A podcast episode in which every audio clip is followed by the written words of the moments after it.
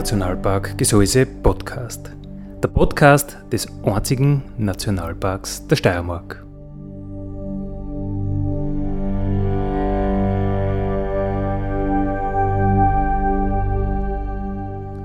Alle zwei Wochen neu mit Themen aus dem Nationalpark Gesäuse und aus der Nationalparkregion. Daddy,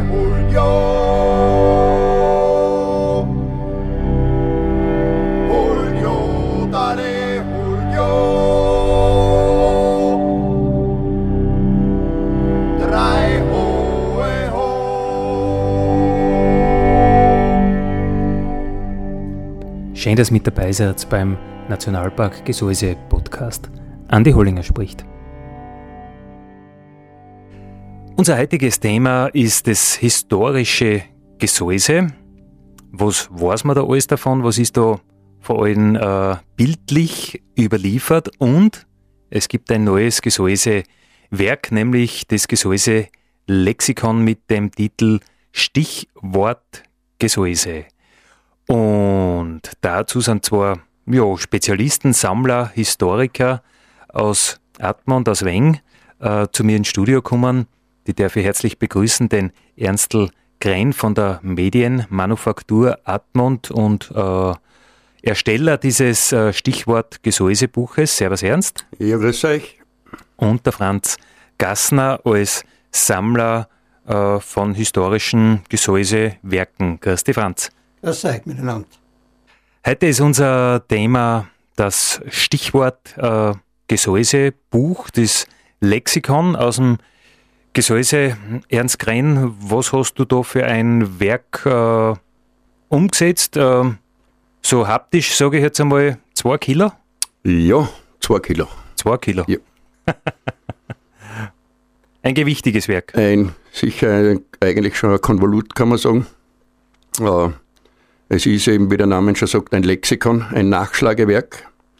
Beinhalten dort äh, an Stichworten, einzelnen Stichworten, ca. 3700 Hauptstichworten, mehrere hundert Nebenstichworte und äh, illustriert ist das Ganze mit äh, rund 1650 überwiegend historischen Bildern. Für wen hast du das Buch gemacht? Also wer ist die Zielgruppe? Ursprünglich habe ich es nur für mich gemacht. Es war gar nicht äh, die Absicht, dass ich so ein Lexikon erstelle. Ich habe einfach irrsinnig viel äh, Informationen auf verschiedenen Zetteln und so weiter gehabt. Und irgendwann habe ich das einmal zusammengefasst in ein Dokument und bin dann draufgekommen, dass es ja doch interessant wäre, wenn man überhaupt sämtliche äh, Namen, die es in den Enstaler Alpen gibt, einmal nur so zusammenschreibt. Äh, und im Laufe der Zeit ist das derart äh, üppig geworden, dass ich mir dann irgendwann gedacht habe, das ist ja alles schön und gut, wenn ich das alles weiß, aber da hat sonst niemand was davon und da ist dann die Idee entstanden, äh, dieses Werk zu produzieren. Das heißt, äh, das schreibt man nicht so, wie man einen Roman schreibt, sondern das dauert ein wenig. Das dauert ein wenig, das schreibt man zielzettelweise. Also Stichwort für Stichwort. Äh, der Computer kann ja das dann alphabetisieren. Und insgesamt blicke ich ja dann da auf 15 bis 20 Jahre Recherche zurück. Das heißt, das ist alles aus ähm, deinen anderen Arbeiten eigentlich ein bisschen so fast als Abfallprodukt entstanden? Genauso kann man sagen, ja. ja. Es hat ja vorher schon acht verschiedene Werke gegeben, auch mit dem Spezialthema Installalpen und Gesäuse. Und da ist eben, sind eben sehr viele Nebeninformationen abgefallen, äh, die in den Werken eigentlich für sich nicht äh, brauchbar waren. Und äh, aus diesem Sammelsurium ist dann eben diese ganze zunächst einmal noch relativ kurze Listen mit ein paar hundert Stichwörtern entstanden. Du hast gesagt, du hast schon ein paar andere Gesäusewerke Werke über die Enstaler Alpen verfasst. Was ist so dein, dein Schwerpunkt? Na, der Schwerpunkt ist Alpin.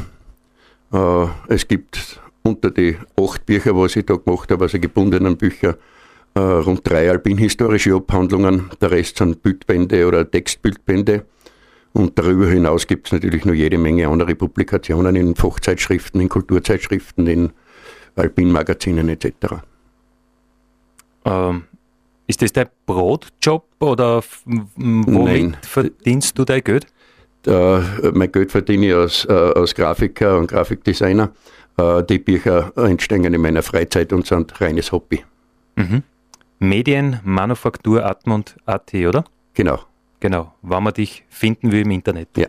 Franz Gassner ist einer der Gesäuse-Sammler. Franz, was sammelst du? Ja, ich sammle eigentlich Ansichtskarten, Bilder, Drucke, Stiche, alles, was mit dem Gesäuse zusammenhängt. Begonnen hat es eigentlich in Atmund. Ich habe mir gedacht, ich mache einmal eine Heimatsammlung über Atmund und Umgebung. Also Hall, Weng, Frauenberg. Und mit der Zeit ist mir das dann alles zu eng geworden. Also ich habe dann schon so viele Karten gehabt, dass ich eigentlich fast nichts mehr reingekommen ist. Dann habe ich müssen meine Sammlung erweitern und bin nach Westen, nach Atning bis Lietzen aufgekommen und in Osten das Gesäuse, Landl, Ballverhausse bis zur Presse Niklausen. Also da sammle ich eigentlich alles. Also in, in, in Osten kommst bis Wildalm eigentlich. Bis, bis Wildalm, bis zur Presse Niklausen. Da ist Ende. Okay. Das deckt sich eigentlich sehr genau mit dem touristischen Gesäuse, mit dem Tourismusverband Gesäuse, so wie man es jetzt gerade äh, als, als Institution, als touristische Institution kennt. Das heißt, du hast da schon vor Jahrzehnten eigentlich genau mit dem Gebiet angefangen. Ja, ich habe ungefähr vor 40 Jahren angefangen zum Sammeln und habe bis heute ungefähr an die 5000, 5500 Ansitzkarten zusammentragen. Dabei sind dann noch einige hunderte Fotos, Postkarten und zeitgeschichtliche Dokumente, die alle sauber im Ordner beschrieben, untergebracht sind. Und ich bin noch immer auf der Suche nach alten Sachen, Karten, Bilder. Okay, das heißt, es hat nie ein Ende natürlich? Nein, es hat nie ein Ende. Also es wird wahrscheinlich immer wieder was auftauchen, was man noch nicht hat. Oder was man gern noch haben möchte, aber vielleicht auch nicht erschwindlich ist. Aber es gibt noch immer Sachen zu finden, die für das Gesäuse und für, die, für das Archiv interessant sind. Das heißt, du warst von vielen äh, historischen Ansichtskarten, dass es gibt, aber du hast es noch nicht. Genau, weil mit der Kopie gibt mich fast nicht zufrieden. Für mich zählt eigentlich nur das Original. Mhm. Also in meiner Sammlung findet man vielleicht fünf, sechs Kopien von Karten, die was ich wirklich nicht erschwindlich waren oder nicht bekommen habe. Aber sonst ist eigentlich alles im Originalzustand. Und deine Sammlung ist praktisch äh, Originale auf Papier oder gibt es das digitalisiert auch? Oder, oder wie sind deine Werke, hm, wie kann man die anschauen? Die kann man die anschauen. Die, die, die Ansichtskarten sind alle in Album, mhm. die sind alle beschrieben. Oder in Fotoalbum, die Postkarten, das ist in Fotoalbum ein, mit Fotoecken eingefügt, eingefügt und beschrieben. Und man kann die jederzeit anschauen und herausnehmen. Es ist nichts geklebt. Und teilweise gibt es digitalisiert auch, oder? Es gibt auch digitalisiert. Ja, ich habe da mit Grand Ernst, haben wir da eigentlich auf der Festplatte die ganzen Sachen. Und es werden da ungefähr, glaube ich, auch zwischen 10.000, 11.000 Fotos und Bilder drauf sein, die was wir archiviert haben und jederzeit zum Hernehmen sind. Mhm. Franz, äh, die Sammlerstücke, du hast gesagt, hauptsächlich sind es Ansichtskarten, die kann man bei dir daheim äh, im Album betrachten. Da nimmt man am besten einen Kaffee mit, oder? Uh, normal braucht man gar nichts mitnehmen. Okay. Es ist alles im Haus. ich bin froh, wenn wer Interesse hat und das sehen will. Mhm. Ich, die Tür ist jederzeit offen, da braucht, man braucht mich nur anrufen und machen einen Termin aus. Also ist, das ist überhaupt kein Problem. Du bist in Weng daheim? Ich bin in Weng daheim, ja. Äh, aber es gibt da eine Facebook-Gruppe, wo, wo man deine, unter anderem deine Bilder betrachten kann. Es gibt eine Facebook-Runde, die historische Runde in Admont. Da kann, also der dabei ist, jederzeit seine Schätze einstellen. Von mir sind ständig neue Fotos drinnen, auch von Ernst. Und ich glaube, dass das ganz eine gute Sache ist, weil es wird auch sehr gut angenommen und die Bilder werden auch sehr viel angeschaut und man hat durchwegs positive Rückmeldungen. Das ist aber eine geschlossene Gruppe, eine private Gruppe. Das ist eine geschlossene Gruppe, ja, aber äh, braucht man noch ein E-Mail an mich, dann um eine Aufnahme, dann ist jederzeit, kann man jederzeit beitreten, das ist kein Problem. Mhm. Und von dir äh, sind da natürlich sehr viele Bilder eingestellt, zum Beispiel, wenn ich jetzt das letzte, was von dir da in der Gruppe drinnen ist, von gestern, Halbe und die Kirchen und das Kriegerdenkmal. Ähm, was hat es mit dem Bild zum Beispiel im Speziellen auf sich? Das ist ein Bild, ich war am Samstag in Zeltweb, da war Ansichtskartenbörse und da habe ich das Bild entdeckt. War noch nicht in meiner Sammlung. Da habe ich es müssen kaufen und ich habe es dann gleich am nächsten Tag eingestellt, das der Bevölkerung zu zeigen. Mhm. Es zeigt die Kirche und das Kriegerdenkmal, die Karte dürfte ungefähr zwischen 1930 und 1935 entstanden sein. Mhm. Du sagst, es gibt eine eigene Tauschveranstaltung, Tauschbörse. Es, es gibt fast jedes Wochenende irgendwo in ganz Österreich ein, es heißt nicht Tauschbörse, es ist eine Ansitzkarten, äh, man kann Großteil nur kaufen. Mhm. Tauschen dort mit, mit den Händlern dort da überhaupt nicht mehr, also du kannst den Händlern nur mehr was abkaufen. Aber dass er der Garten zurücknimmt, das sind entweder sind's, wenn du einen Händler gibst, sind sie nichts wert. Und wenn du von Händler eine kaufst, dann auf Deutsch gesagt sau teuer. Okay, das heißt, es ist uh, durchaus uh, ein kostspieliges Hobby. Ah, es ist ein kostspieliges Hobby, ja. Und zwar, wenn man heute Garten eine Lithografie, eine schöne kaufen will, man ist dann gleich im Bereich von 25, 30 bis 50 Euro. Wow. Wenn man sich denkt, was vielleicht dort und da noch uh, auf einem Dachboden schlummert oder was man eigentlich mit einem Nachlass einfach irgendwo zum, zum Müll geschmissen hat in den letzten Jahren? Ja, da ist, ist sicher einiges verloren gegangen, wann vielleicht aus einem Nachlass was überblieben ist, das hat man entweder hat man es entsorgt oder weggeschmissen, sein Altpapier, oder man hat war so schlau und hat es vielleicht nur einen Händler angeboten, dass der das Haus geräumt hat oder was und, und der hat sich halt das dann alles unter den Nagel gerissen, aber privat ist ja schon fast nichts mehr zu kriegen. Und wenn man heute irgendwo ein schönes Foto oder Karten oder was haben will, ich bin schon zufrieden, wenn ich, es digitalisieren kann und demjenigen das Büttel wieder zurückgeben. Das ist überhaupt kein Problem. Mhm. Aber nur, dass das, das Büttel, das Foto erhalten bleibt. Das ist ein Zeitdokument, nicht? Also dir ist auch dieses, diese Archivierung ein Anliegen? Mir ist die Archivierung ein Anliegen. Ich glaube, das wird auch ein Thema sein für einen Ernst Grenn, dass einfach diese, diese Zeitdokumente irgendwo gemeinsam auf einem Haufen benannt liegen? Ja, freilich. Ähm, es sind ja wirklich zum Teil unglaubliche äh, Schätze, zeithistorische Dokumente dabei. Äh, und ich bin auch heute noch froh, dass mir irgendwer einmal den Tipp gegeben hat, dass ich einmal zum Gassner Franz nach Wien schaue. Ähm, ich habe ja da schon einiges selber gehabt, aber im Unterschied zum Franz nur digitalisiert.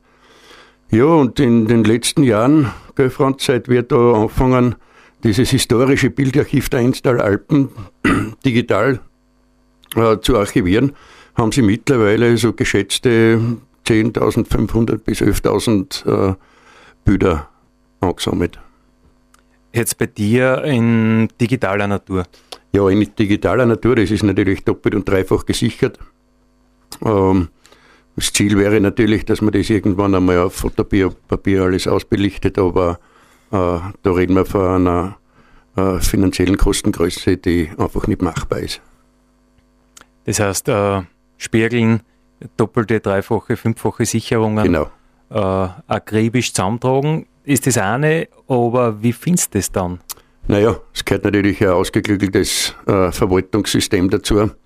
Äh, bin da eher ein Freund äh, von der Einfachheit. Wir haben also verschiedene Themenordner, was weiß ich, zum Beispiel Orte und Objekte. Und da hat man halt dann drin eine Ortschaft, zum Beispiel Weng. Und dann wird das jeweilige Bild genau dort platziert und so viel man darüber weiß, noch beschrieben. Und das wächst so ständig dahin. Wir dann das eben immer wieder sichern. Der Franz kommt dann zweimal im Jahr mit einer Wechselfestplatte und dann überspielen wir das, dass er so das mehr oder weniger doppelt und dreifach gesichert ist. Mhm. Und irgendwann ist dann die Zeit reif und man macht ein Gesäuse-Lexikon draus. Ja. als eines der möglichen Verwendungszwecke. Genau.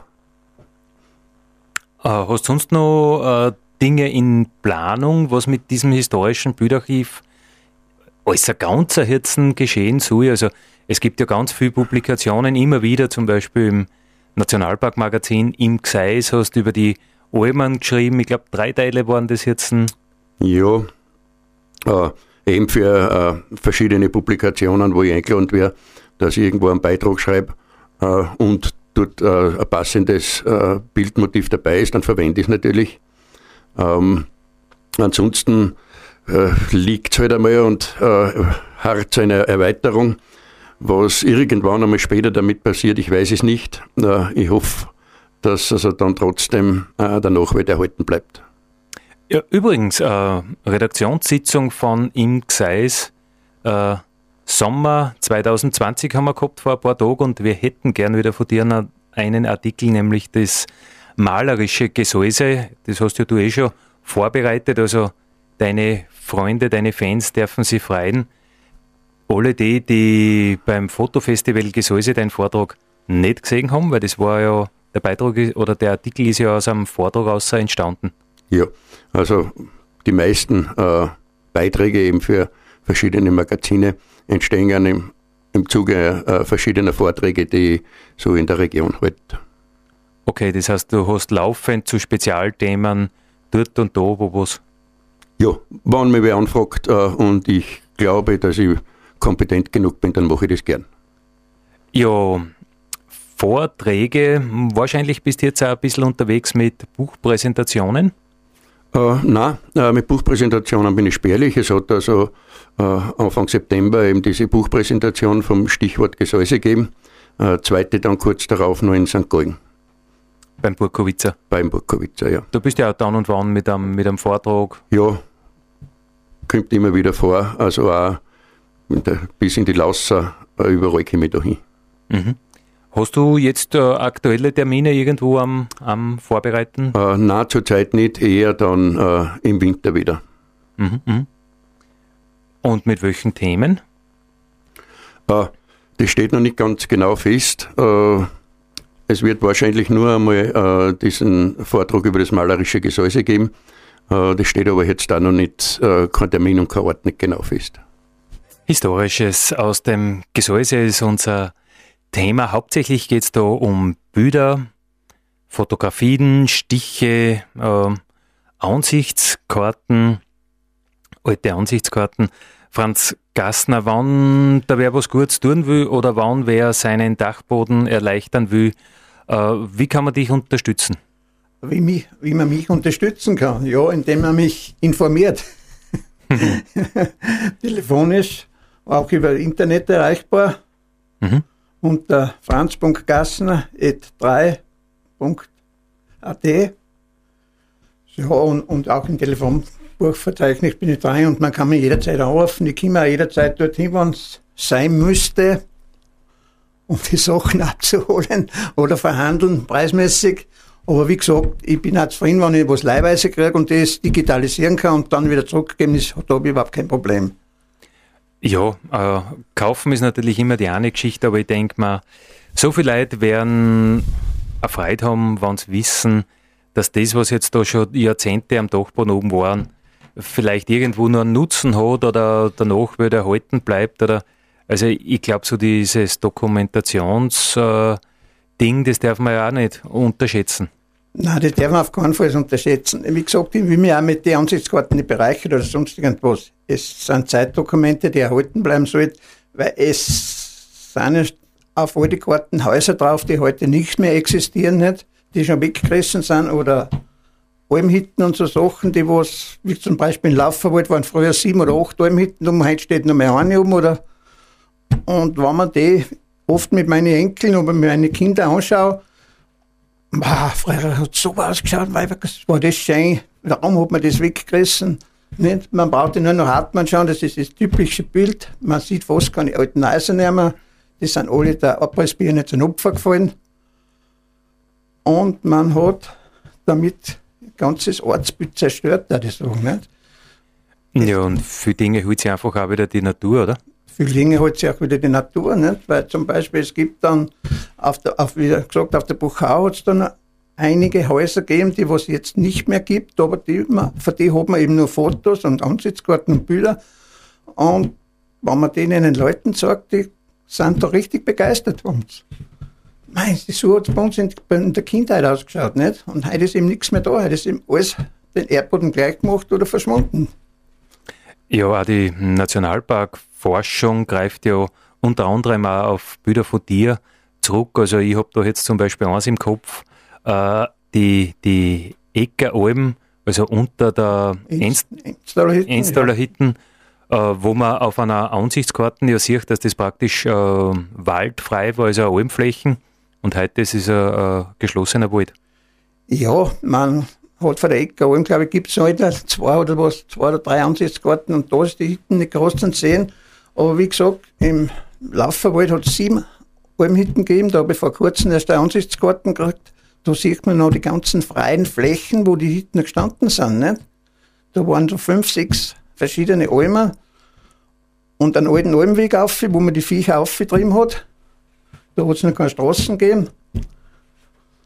Und die sind alle verschwunden. Das ist alles heute alles bewaldet. Da ist nichts mehr zu sehen. Man, ich weiß von Ernst, der geht da ab und zu auf Forschung und findet halt dann noch gewisse Mauerreste oder Fundstücke von, von der Hitten oder Werkzeuge, altes, ein verrostetes.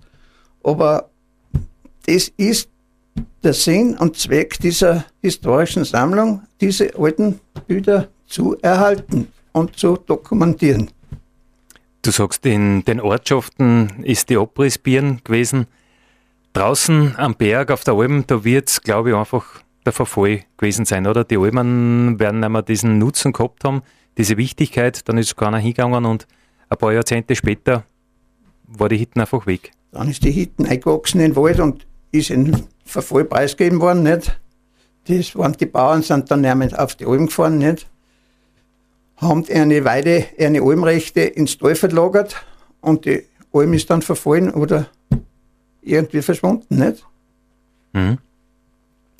Ernst Grein, was interessiert dich mehr? Das Sammeln der alten Bilder oder das Suchen der dort historischen, äh, dargestellten historischen Gebäude, was man noch entdecken kann, weil du bist ja doch oft im Gelände unterwegs auf Spurensuche. Ja, ich sage Feldforschung dazu. Es ist natürlich beides. Ähm, weil wir zuerst gerade vor die Almen geredet haben, es hat also allein in den Enstal Alpen über 300 Almen gegeben. Jetzt gibt es noch mal knapp 50. Die wenigsten davon sind noch bewirtschaftet. Und äh, mich hat also auch als Bergsteiger das immer interessiert. Und äh, habe mich dann halt sukzessive auf die Suche gemacht nach diesen verschwundenen Almen. Und das ist äh, mit der Zeit kriegt man ein Gespür dafür und äh, entdeckt irgendwo noch irgendeinen merkwürdigen Erdhügel oder eben Fundamentreste, äh, gelegentlich eben noch äh, Teile, Werkzeugteile, äh, Scharnierteln oder sonst irgendwelche Dinge. Und da hat man natürlich noch als, als geschichtlich-historisch Interessierter schon eine Mutzer Freude, wenn man dann nur einen Nachweis hat. Und ich habe also bei mir daheim auf einer Holzhütte schon ein eigenes Fragmentemuseum mit mehreren hundert äh, ja, wie soll ich sagen, noch die letzten Reste der letzten Almen äh, da aufgehängt. Überbleibsel. Überbleibsel, ja. Wird hauptsächlich Metall sein, oder? Äh, überwiegend Metall, teilweise sind es noch Holzreste. Äh, ja, äh, natürlich die Almen selber und die, äh, die Holzhütten, äh, irgendwann holt sich die Natur komplett zurück. Naja, und früher hat man ja mit ganz anderen Materialien gebaut. Da hat ja die Hitten kein, kein Dach gehabt aus einem, aus einem unverrotbaren ja. Stoff, sondern das war ja alles schindeldeckt und die Wände waren aus, aus Bluch. Ein äh, sehr schönes Bauerbeispiel ist die Wulfbauern Hochalm, der, der Nordseite vom Zinnödel, äh, vor 15 Jahren. Wie ich da oben war, da ist das, die ganze Hitten noch gestanden oder Stall ist schon äh, ziemlich zusammengefallen gewesen. Ja, und in den letzten paar Jahren hat es dann das Dach eindruckt und äh, es wird also nur mehr vielleicht 10, 15 Jahre dauern, bis man davon wirklich nur mehr ein paar Reste findet. Und wenn du jetzt rausgehst und nach solchen Resten suchst, ähm, nach was ähm, hältst du Ausschau? Eher an, an Erdformationen oder eher an Fundamentresten oder nach was orientierst du da? Naja, zuerst muss man mal genau wissen, was man eigentlich sucht und wo man sucht. Also ohne einen Kartenhinweis äh, geht einmal überhaupt nichts, weil mit Zufall findet man die seltensten Sachen. Äh, es gibt entsprechendes Kartenmaterial, auch im, äh, im Lexikon Gesäuse sind insgesamt an die 80 verschiedene, verschiedenen Gebietskarten verarbeitet worden. Und natürlich muss man dann auch wissen, was man sucht. Äh, und äh, wenn man jetzt zum Beispiel ins Bergland geht, da gibt es ja verschiedenste Arten von Steigen. Es gibt also jetzt den klassischen Jagersteig, der zuerst Kerzengrad aufgeht und dann 50 Meter unter dem Wildwechsel vorbei. Es gibt diese alten Köhlersteige, die in weit ausläufenden Serpentinen angebaut worden sind. Und dann gibt es natürlich auch die Almsteige, die schon schwieriger zu finden sind, weil man also einmal 100, 150 Jahre einmal bewirtschaftet worden ist und der Weg der Natur überlassen ist. Dann muss man schon ein gewisses Gespür haben, dass man da auf dem vermeintlich richtigen Weg bleibt. Das heißt, wenn du einen alten Weg suchst, ist es ganz was anderes, ob du jetzt einen Jagersteig suchst oder einen Köhlerweg oder also der, der Zweck, äh, für den der, der Weg gebaut worden ist, der, der ändert die Weganlage. Ganz genau. Und daher muss man auch wissen, äh, eben, was man sucht und äh, vorher recherchieren. Äh, was mit dem Objekt, das sind ja auch nicht nur jetzt Almen, sind ja auch hochgelegene Bauernhöfe, wie der Franz schon gesagt hat, auf der, auf der Buchau oder anderswo. Äh, es sind ja sehr, sehr viele auch Gehöfte geschliffen worden.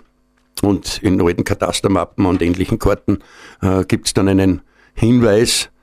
Äh, natürlich waren die Karten nicht so genau und es bleibt noch anschauen noch viel herumstüfeln in der Gegend über, bis man dann wirklich eben zum Beispiel die Reste von Fundament oder ähnliches entdeckt.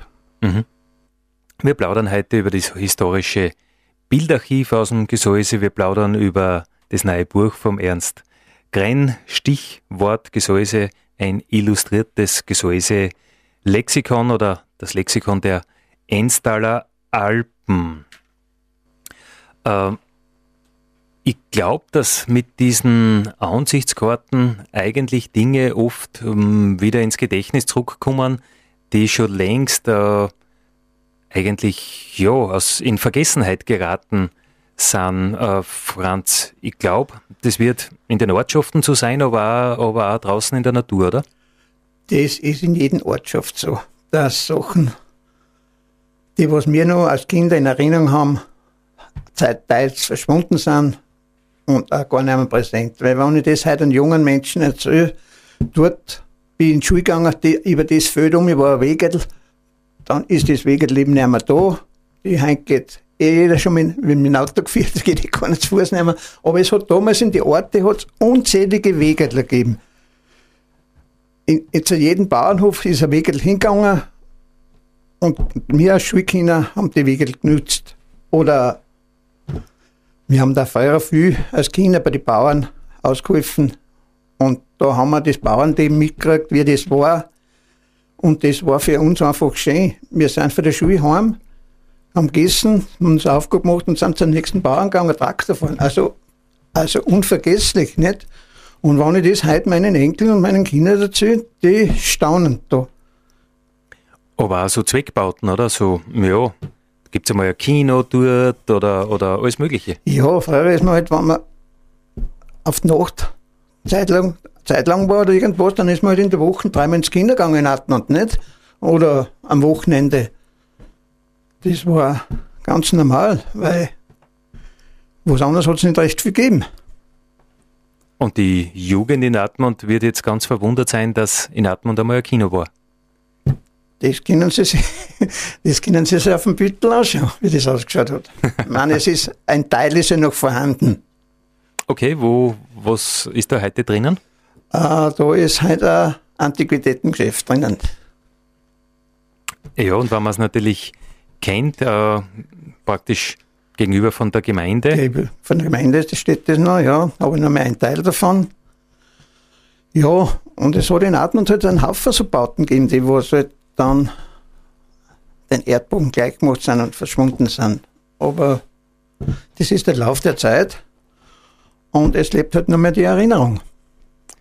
Und es wird draußen äh, nicht anders gewesen sein, draußen in der Natur, wo heute vielleicht nichts ist, war früher eine andere Nutzung, vielleicht der Bergbau. Äh, da hat sicher etliches ausgehoben. Ja, es hat mir zum Beispiel geglaubt, dass fast keine Leute wissen, dass im Wengenden im Lauferwald einen Kohlebergbau gegeben hat. Dass man da x Jahre geschürft und gesucht hat, aber der Ertrag war halt nicht recht groß, sodass man es dann noch, noch wissen, man hat dann schon einige Stohlen geschlagen und auch hinunter Bord 12, 13 Meter und hat zwei, drei Lassen gefunden, aber der Ertrag war dann nicht recht groß, dass, sodass man das dann wieder lassen oder eingestellt hat. Ja gut, ähm, was es alles an Nutzung gegeben hat, äh, Erzsuche, Köhlerei, äh, Bergbau, also ich glaube, das sind, das sind viele Dinge, die wirklich spurlos in Vergessenheit geraten würden, wenn es nicht so leid gibt wie dich. Ja, man, ich habe etliche Ansichtskarten von Weng und von Buchau und auch von Gstatterboden und Jansbach, wo man die, die Köhlerei noch sieht, die Kuhhaufen noch sieht, wo es noch rausragt. Und auch beim Spazieren in der Buchau ab und zu komme ich wieder auf den Platz, da ist komplett schwarz, da grabe ich ein bisschen um und um, da findet man noch ein bisschen ein Holzkohlen. Und das ist halt interessant. Da kannst du dann nehmen, da ist ein Kohlenmeiler gestanden vorher. Ja, äh, in die Vergangenheit zurückschauen, das ist sicher ein spannendes Thema und äh, Stichworte und historische Bilder von einst bis jetzt. Über das plaudern wir beim Nationalparkradio mit Ernst Grenn und Franz Gassner. Franz, das Sammeln, ist es schwieriger geworden oder leichter geworden? Nein, das Sammeln ist sicher schwieriger geworden. Ja, weil du schon alles hast? Weil, ja, weil ich schon alles habe und vielleicht ich finde im Jahr vielleicht drei, vier, fünf Karten, wo ich noch nicht in meiner Sammlung habe. Dann bin ich aber eh schon glücklich. Und, und Sammeln ist in dem Sinn schwerer geworden, weil du ja heutzutage fast alles kaufen musst. Du kriegst da keine Ansichtskarten mehr geschenkt. Als früher war das anders. Da hat man gesagt, hast du was daheim? Der, ja, ich schau nach. Der hat dann ein Pack, ein Pack gebraucht und, und das, die Sache war erledigt. Aber heute ist es schwieriger geworden. Darum habe ja ich einen eigenen Handel. Ich kaufe Ansichtskarten und verkaufe Ansichtskarten. Und mit der Gewinnspanne, die ein bisschen was drin ist, kann ich meine Sammlung wieder erweitern. Mhm. Äh, wo findet man das im Internet? Im Internet findet man das unter Franz Gassner. Franz.gassner.3.at. Mhm. Dir eine Mail schreiben und. Dir Mail schreiben und man ist bei mir. Dann kriegt man Auskunft. Ja. Äh, zu dem Stichwort äh, Gesäuse, Lexikon. Ernst, du hast gesagt, ähm, Hauptstichworte, Nebenstichworte. Äh, wie, wie schafft man es, ein Hauptstichwort zu sein? Äh, naja, man muss eben dazu sagen, äh, dass es eine Unmenge an Stichworten gibt. Und mein, äh, mein Fort Ausgangsweise war eigentlich die, dass ich einmal vorgehabt habe, alles, was in den Enstaler Alpen irgendwie benannt worden ist, aufzulisten. Äh, mir ist natürlich äh, irgendwann im Laufe der Zeit bewusst worden, dass äh, eine hundertprozentige Vollständigkeit nicht gegeben sein kann. Und äh, also auch bei der Auswahl ähm, von Personen zum Beispiel, es sind ja jetzt nicht nur geografische Bezeichnungen, es ist zwar jeder Riedel, jeder Riegel, jeder Kugel, jeder, jede Kanten, jede Bergspitzen äh, drin und auch jeder Graben und jeder Buch und auch jede Locken. Äh, aber es sind natürlich jetzt da äh, sämtliche Gehöfte, historische Bauten, äh, Brücken, ähm, also alles, was zur Infrastruktur dazugehört. Aber darüber hinaus eben auch äh, zahlreiche Personen, Kurzporträts äh, von Menschen, die in irgendeiner Weise etwas Besonderes in der Region geleistet haben oder leisten, weil es ist ja so, dass äh, das ja nicht nur ein rein historisches Werk ist, sondern eigentlich mit Stichwort äh, Mitte August 2019 erst aufhört. jetzt sind wir fast am Ende unserer Sendung. Äh, was wir natürlich schon noch wissen wollen, ist, was kostet es? Was kosten 3000 700 Stichwörter und wo kriegt man es? Naja, es kostet einen Spottpreis eigentlich, äh, 40 Euro, also einen Anerkennungspreis. Äh, erhältlich ist, äh, weil es im Eigenverlag erschienen ist, äh, nur in sehr ausgewählten Buchhandlungen wie der Buchhandlung Wallig in Atmund, aber auch beim Pearl Shop in Atmund, beziehungsweise auch äh, bei mir in meiner Firma. Aber man kann auch zum Beispiel in Lietzen äh, in der Stadtbuchhandlung oder im Museum Schloss Trautenfels äh, dieses Werk erwerben. Ja, das ist schon mal super, wenn es ein paar Punkte gibt im Enstal, weil ich denke, von Rotstadt ober wird äh, Trautenfels die erste Anlaufstelle sein. Ja, wahrscheinlich. Und dann geht es aber in Atmund natürlich beim Wallig und du hast gesagt Pearl Shop. Beim Pearl Shop, ja. Der Pearl war, glaube ich, ein sehr großer äh, Faktor, dass man das umsetzen kann. Ja, äh, der Pearl Sportshop, ähm, beziehungsweise die gesamte Familie Mitterbeck, äh, hat einen wesentlichen Beitrag dazu geleistet, dass das Buch überhaupt jemals das Licht der Druckerschwärze erblickt hat. Hervorragend und das war ein perfektes Schlusswort, wenn es einfach Leid aus der Region gibt, denen Stichworte aus dem Gesäuse wichtig sind und deswegen ein herzliches Danke an die Gesäuse Perle, dass dieses Gesäuse Lexikon eben das Licht der Druckerschwärze erblickt hat, wie der Ernstl das sagt. Daddy Julio, Julio, Daddy Julio.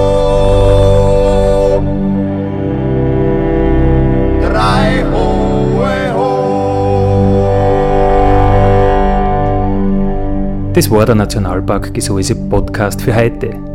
Ich freue mich, wenn ihr wieder mit dabei seid in 14 Tagen. Vielen Dank.